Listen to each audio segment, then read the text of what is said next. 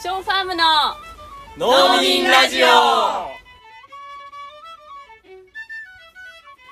皆さんこんにちはショーファームの農民ラジオ第3回始まりましたショーファームの農民ラジオは1000年続く農業をビジョンに神奈川県横須賀市で農業を営むショーファームの翔子翔と農園の仲間たちが一旦農業の話題を封印してフェミニズム環境問題社会正義など政治的な話題をでもやっぱり農業についても語り合うポッドキャスト番組ですというわけで聞き手役のえみです翔子です翔ですはい早くも3回目で3す回ね目ですね、はいで最初2回はあのショーファームという農園についていろいろお聞きしていったんですけれどもぜひまだ聞いていない方はそちらも聞いていただければと思いますが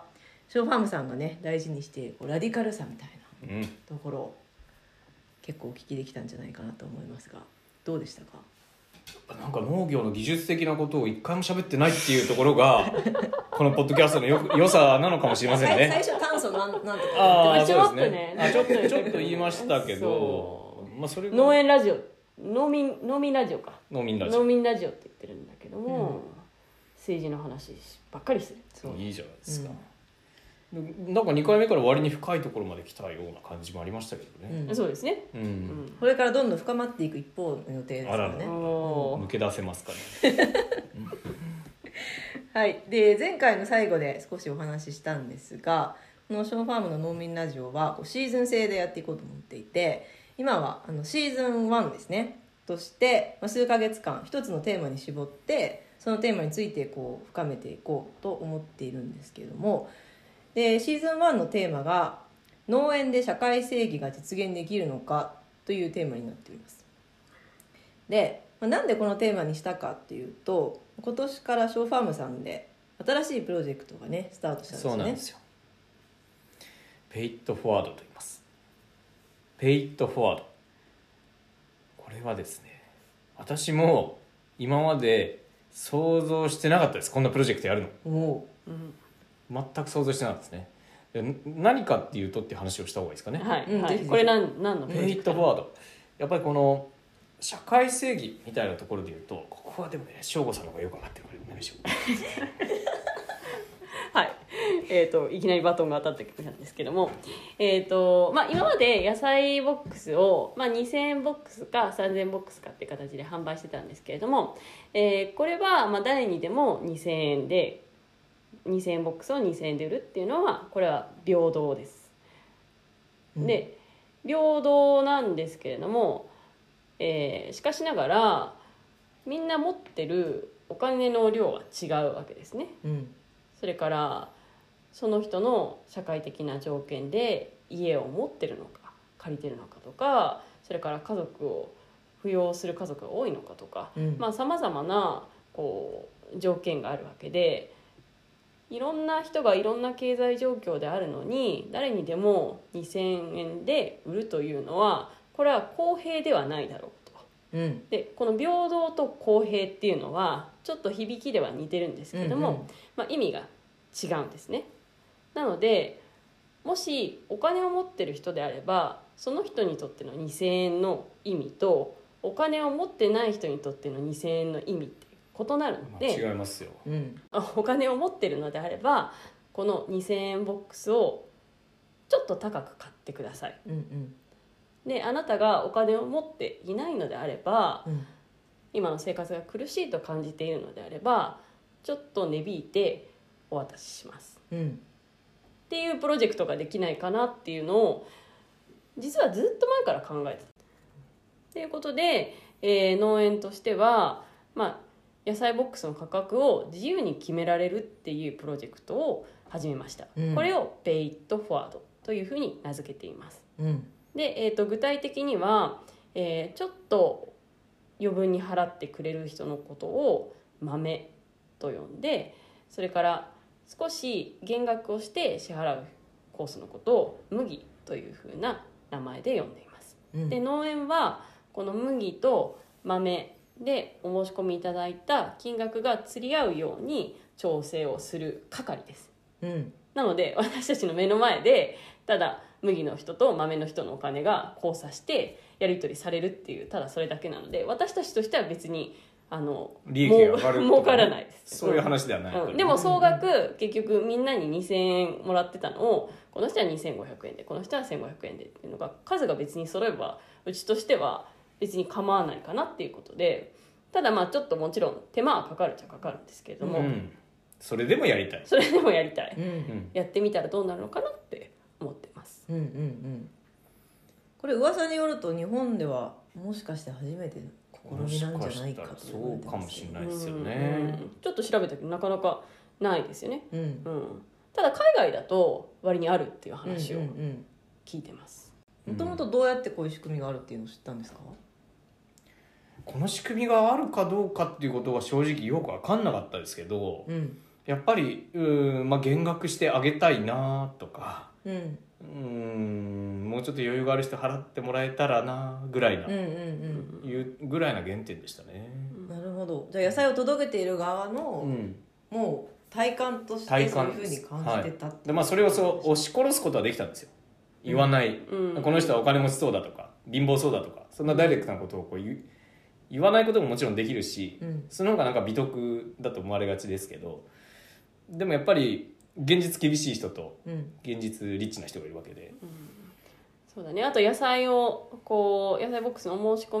みもあるんですけども、まあ辞めていく方の中には経済的な理由っていうものを挙げて、まあ、頻度を下げますとか、うんやめますっていうことを言われて、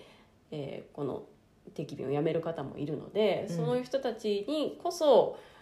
このオーガニックの野菜で、うんオーガニックっていうのは、えー前の回でもお話しした通り非常に政治的な言葉なので、うん単におしゃれなキーワードとかあの健康になるキーワードとかではないので。うんオーガニックの野菜を届ける以上社会正義にのっとった形で、えーこれをお渡ししたいなっていうふうに思ってました。うんうんうんそうですよねこのやっぱりこう有機の野菜とかってこう観光栽培されてるものに比べて値や段っぱりが値ね段が高かったりそうなしんてで、すよまあ、どうしてもこうお金がある人たちの、まあ、ラグジュアリーじゃないけど、うんうんそういうふうに見られてる側面っていうのもあるじゃうないですか、ん、お思われてるし、てかまうあんそういうものを商業的に作り上げてきたっていうところブランドにイメまーあジとしてねね資本主義の罪がありますよ ね。うんうんうんそうそういう環境にも体にもいいものがそういう一部の人だけのものでいいのかっていう疑う問んがあったっていうことなんですよね。そうそううん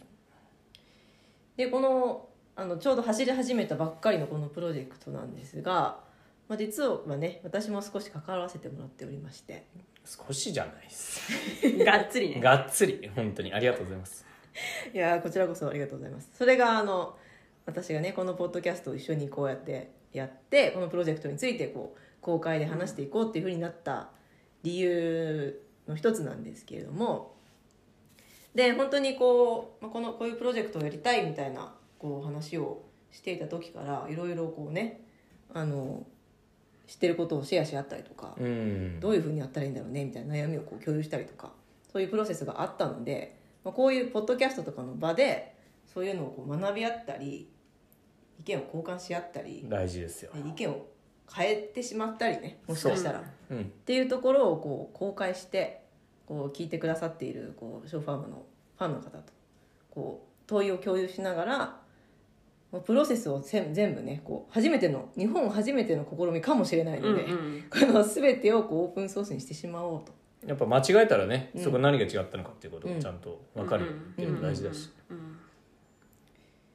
です。でこのプロジェクトのこうサポートの一環で、まあ、私の方でこう海外ではこういう仕組みでどういう事例があるのかっていうのをねリサーチをしてみましいやこてれがすごいようんでね、結構面白かったんですよね。うんいやーすごい、うんめっちゃ盛り上がりましたう。うんん、うんでこれせっかくなのでこうポッドキャストでもご紹介しようかなとああぜひぜひぜ思っひておりますこ。れは面白いですよ、よろしくお願いします。でえっ、と、まあ、こういうシステムって日本語だとまだ呼び名ないと思うんですよ、うんうんうんまあ、ショーファームではプロジェクト名として「ペイトフォワード」って呼んでるけどつけましたけどね、うんまあ公平性を実現するはい。あの価格設定システムですみたいな名前ないじゃないですかないない長いしね長いう公平性実現のための価格設定そうそうそうなんか英語だと、うんあのいくつかあるみたいなんですよおねはーいで、えー、とインカム・ベースド・プライシングっていう言い方あーでこれはインカムでうん給与に沿った値段設定っていうような表現だったりとか、うんとコスト・オフセット CSA うんうんであーコストをオフセットする埋め合わせるうん CSA の形うんうんみたいな言い方うんをすることがあるみたいなので、まあ、こういうキーワードでちょっとサーチして、はいまあ、どんなやり方をやってるのかなっていうのを見ていきましたまあどうやってその埋め合わせるためのこう費用をあの調達するかっていうのはこう主に2つ方法があるんですね、うんおーで一つはこう任意でこう寄付を募るっていう方法でこれは最終的にあのペイトフォワードでねショーファームが採用した方法ですけどもあのこのスキームに参加したいと言ってくださるこう寄付をしたいという方からこう寄付を募って、まあ、その寄付額をこうあの少しこう価格を下げて提供する方のためのこう埋め合わせで使っていくっていう方法でもう一つは、まあ、似たような感じではあるんですけどスライディングスケールとか言われているんですが、あの価格設定にこうあのランクがあって、A ランク B ランク C ランクみたいな感じでランクがあってで A は例えば5,000円です B は4,000円ですうん C は3,000円です、うんみたいなこう価格差をつけてで相殺するっていう方法ですねう、んを取っているところがあるうんようです、まあ、実際どういう形をねあのいろんな農園さんが取っているのかっていうのを、うんうんうんうんまあ、ケーススタディ的に見てみましたあいいですねでまず一つ目、えっと、アメリカのポートランドにあるゼンガーファームさんおーというところなんですけれどもここはあの価格の違いをつけたランクを用意してそこから選ぶという仕組みを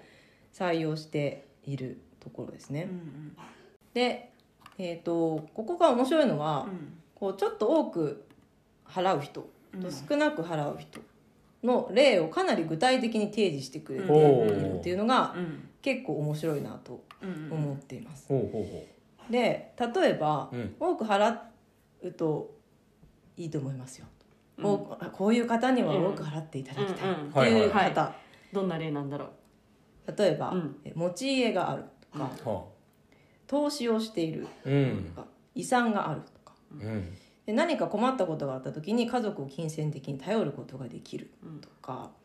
と旅行や外食レジャーに行くなどのこう出費が結構あるとか、うあんと学歴などによってこう高い収入を得る力が大きいうん方、うんまあ、学歴以外にもこう人種 とかジェンダーとか階級とかこう性的指向性自認身体能力なども含まれているんですけれども、まあ、こういう場合にあのもしよろしければ、これはすごい考えられてるよねうんうん、その性的指向とかさねすごい複合的にねうん求められてますよね。うで、まあ、こういう方はぜひこう少なく払う方に手を挙げてくださいっていう方にも具体的な例が書いてんあうんうんって、で子供の数が多いとか扶養家族がいるとかあと、えー借金がある学生ローンがあるとかあと医療費が高い特に保険でカバーされない医療費が高いとかこれがあのアメリカっぽいっていうとちょっとあれですけどステートバイオレンスっていうのがあって、おう国による暴力をあの影響を受けている、うん例えば難民であるとか、はこう犯罪システムの中で不公平な扱いを受けているうんあうんうんいっていうこうジャスティス的なところが入ってるのもうんかっこいいななんて思いましたね。やすごいなんか具体的にこうイメージがすごいできるし、なんかその単に収入が多い少ないっていうだけだと、うやっんぱりそもそもなんでそれがこう差として生まれてきたかっていうのって社会構造の問題なのでそこにこうそれが可視化されるうんし、まあ、例えばこう自分の特権性にも気づくようなこう仕組みが文章として出てるっていうのはすごく面白いなと思いまうしんた。んでもう一つ事例紹介したいんですけれどもアメリカのニューヨークにあるロックステディファームっていうところでここはねあの調べた時もぜひ翔子さんに早く伝えたいなと思っいやたんこですれけ私もど。恵美子さんからあのちょっとホームページリンク送ってもらって、うん、かっこいいですねかっこいいんですよ、うんクイア・オンド・ファーうムんうんというふうに、あの自分たちを定義していてクイアの人たちがこのファームをこう持っているうんうん運営しているようんうんというふうに言っているんですね。で、まあ、ミッションもすごいかっこよくて、うんこの食のシステムの公平性を改善しクイアと BIPOC 黒人先住民有色人種の人々によりこうセーフスペース安全な空間を増やすために私たちは活動しています、宣言して活動しているこれはすごいねその時点でめちゃめちゃかっこいいなって思ったんですけど、うんここもこの価格の仕組みを導入しているんですね、うんでここの場合は、えっと、4段階のスケールがあって、うんえっと、ローは低いミドル中ぐらいアッパー高いでコントリビューターっていうもっと貢献したいみたいなうん4つのコースがあってでその中からこうあのお客さん側が選ぶことができる収入とか自分が持ってる財産とかに応じてうん選ぶことができるという仕組みになっています。うんでしかもこの低い一番低いローワーのクラスでも、あの支払いが難しいなっていう人に対しても、ソリダリティシェアプログラムっていうものがうん用意されていて、もっと低い価格で申し込むことが可能うんになっているっていううわすごいねうん、でもあノーコストもあるのこれ本当だね、うん40%少なくともか少なくとも40%引き40%だし、さらに望めばうんタダでお渡しします、うん、いやここまで最最後というかね俺ちょっと行きたい気もするよねうん目指すところ翔くんはね、まあ、そこを目指してるんでねもうただでお渡しする人が、なんだかんだねそうちょっと気になるのがやっぱ配達料とかなんだようねん、うんうんでなんか野菜は安くなったとしても配達料があると結局うんうんうんなんかスーパーよりも高いみたいになっうちんうゃうとね、んうんそれ考えるとやっぱりもっと行きたいなってうんうんううんんいつかただのコースもうん作ってみたいなうんとうんちょっとね野望がありますね、うんでも素晴らしい素晴らしい、うん素晴らしいこういうプロジですェクねトプロジェクトでもう一つニューヨークの農園の例なんですけれどもここは、えっと、ザ 607CSA というのかな 607CSA っていうところで、ここは結構シビアに、うんあのツールを使ってランク分けをこうほう計算するっていう仕組みにえなーってて計算ツール、そうこれも面白いなと思ったんですよね。うんでここはあの3つのランクに分かれててティア1ティア2ティア3っていうランクがあるんですけども、はい自分のこう家族構成とかあの収入とかあの家庭の収入みたいなものを入れると、うんこのティア123の中にこう振り分けられるとうんいう仕組みになっています。うんうんでも例えばどんなもんなんかなと思って、うんこう日本の平均年収を入れてみたんですね。はいは い平均年収443万円なんですけど、うんうんうんでまああのアベレージということで4人家族で入れてみたところ、えっと23%割引で野菜ボックスを購入できるそうです、ああなるほどねアメリカのしかもニューヨークカっっていうね、ちょっと環境が違いますけれども、ままあそうですねうんうんあそういう感じになってなるほどてなるほど割引のゾーンなんです割ね引ゾーンですねうんでこのティア123も、まあ、さっき見た他の農園さんと同じように結構具体例が出てうんうんうんで結構納得しやすいようになってるんじゃないかなと思ってるんですけど、ティア1は、えっと、23%割引うんされるうんものですね、もう日本の平均年収と一緒のやつですね。まあ、例えば医療費がかかっているとかまあ長期間の病気を療養しているとか学生ローンを含めて借金が多いとかあと移民続移民の手続きに費用がかかっているとか、うんリハビリ費用とか生活保護を受け取っているとかこれニューヨークにあるのでニューヨークの生活費が高すぎて困っているとか、うんうんうんっていうようなことが具体的に書かれていました。でティア2は、えー、とこれはあのレギュラープライスというふうに言ってるんですけども、そのレギュラープライスがすでに12%オフになっているという設定になっています。へレギューラーがねすでにうん割引価格うがんでティア3がちょっと高く設定されているものですね、うんでここはディスカウントがなくて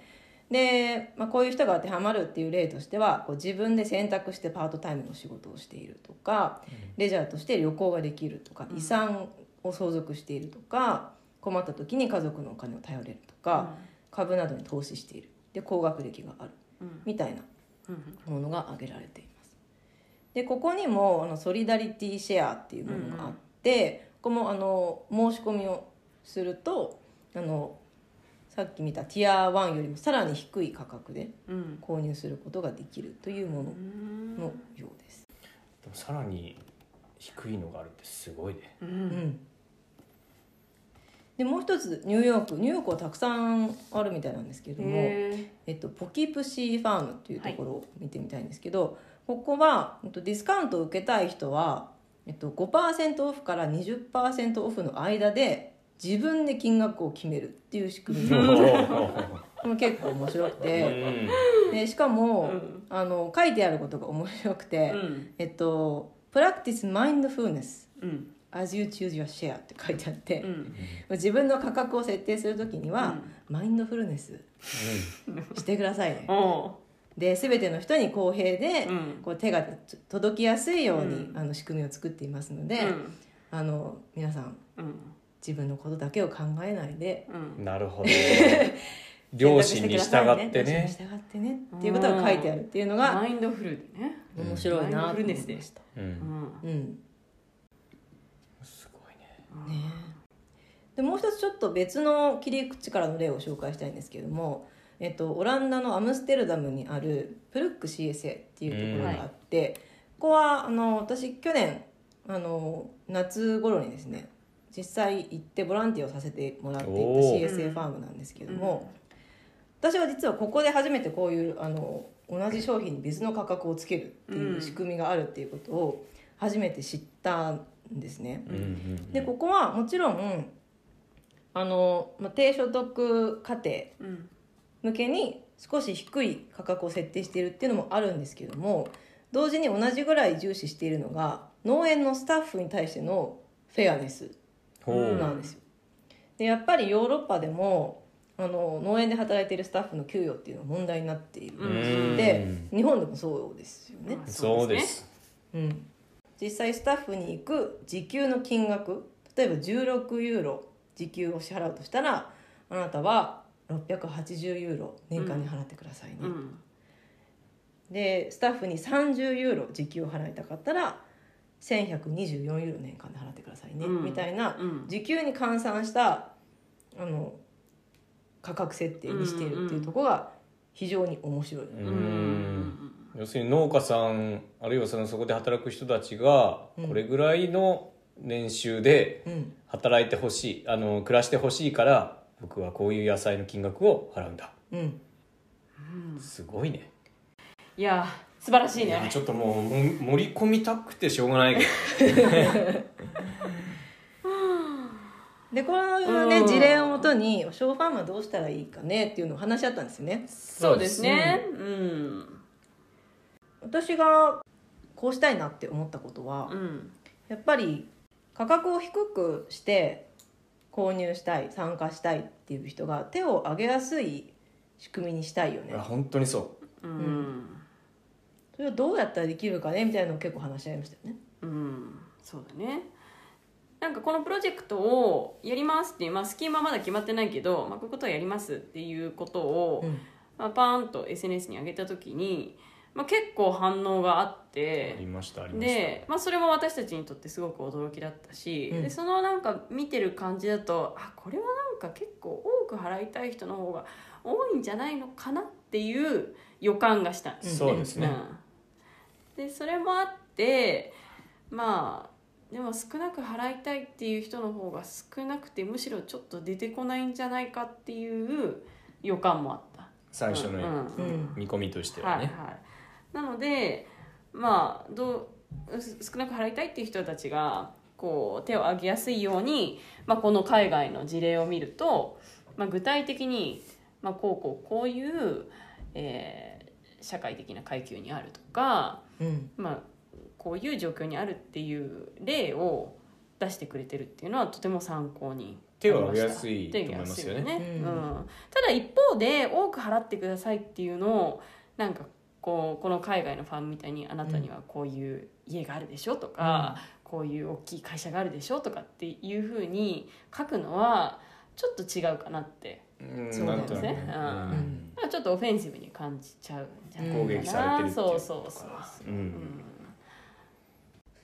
なので結局こうまあこういう人に手を挙げてほしいと、うんうんこういう人にこうあの低い価格設定の方に手を挙げてほしいっていう例だけを書くことにしたんですよね。うんうんうんショーファーもねそうですね、年収で、まあ、きっちり分けられるものではないから、うんうんその人の生活に余裕がある余裕がないっていうのはなので、まあ、あくまで寄付制にしたいと、うんあの豆コース麦コースっていう名前にしたじゃないですか。うんこれは考えましたこれ考えたねえどういう名前にしたら、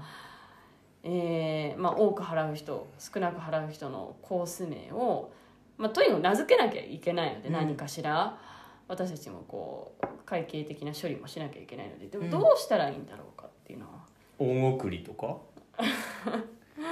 とか言ってもうねんうんうんなんか大送りってなんかちょっと恩着せがましい感じがあるなんかオンっていうとね返さなきゃんかやっぱりこう返返ささなきゃなきゃ返すもんだっていんううんう前提があるから、うんちょっとオンっていう言葉はちょっと違うんじゃないかなととか、あとはなんか少なく払う人はこれはこう権利なんだってことでライツとかどうかなとかって言ってたんだけど、うんでもなんかそれもこ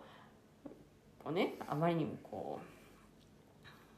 うなんかちょっと仰々しいというかねうんうんかなーみたいな。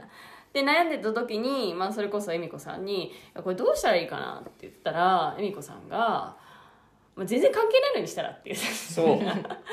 猫とか、うんうんうん犬とかみたういな、ん狐とかね、うんうんあいいかもみたいな、ねうんじゃあ豆と麦でいいじゃんなんで豆と麦なんですか。あいや私がこれ豆と麦にしようかなと思ったのは、まあ、野菜の農園なんで、やっぱりなんか野菜の名前がいいかなって思ったんです、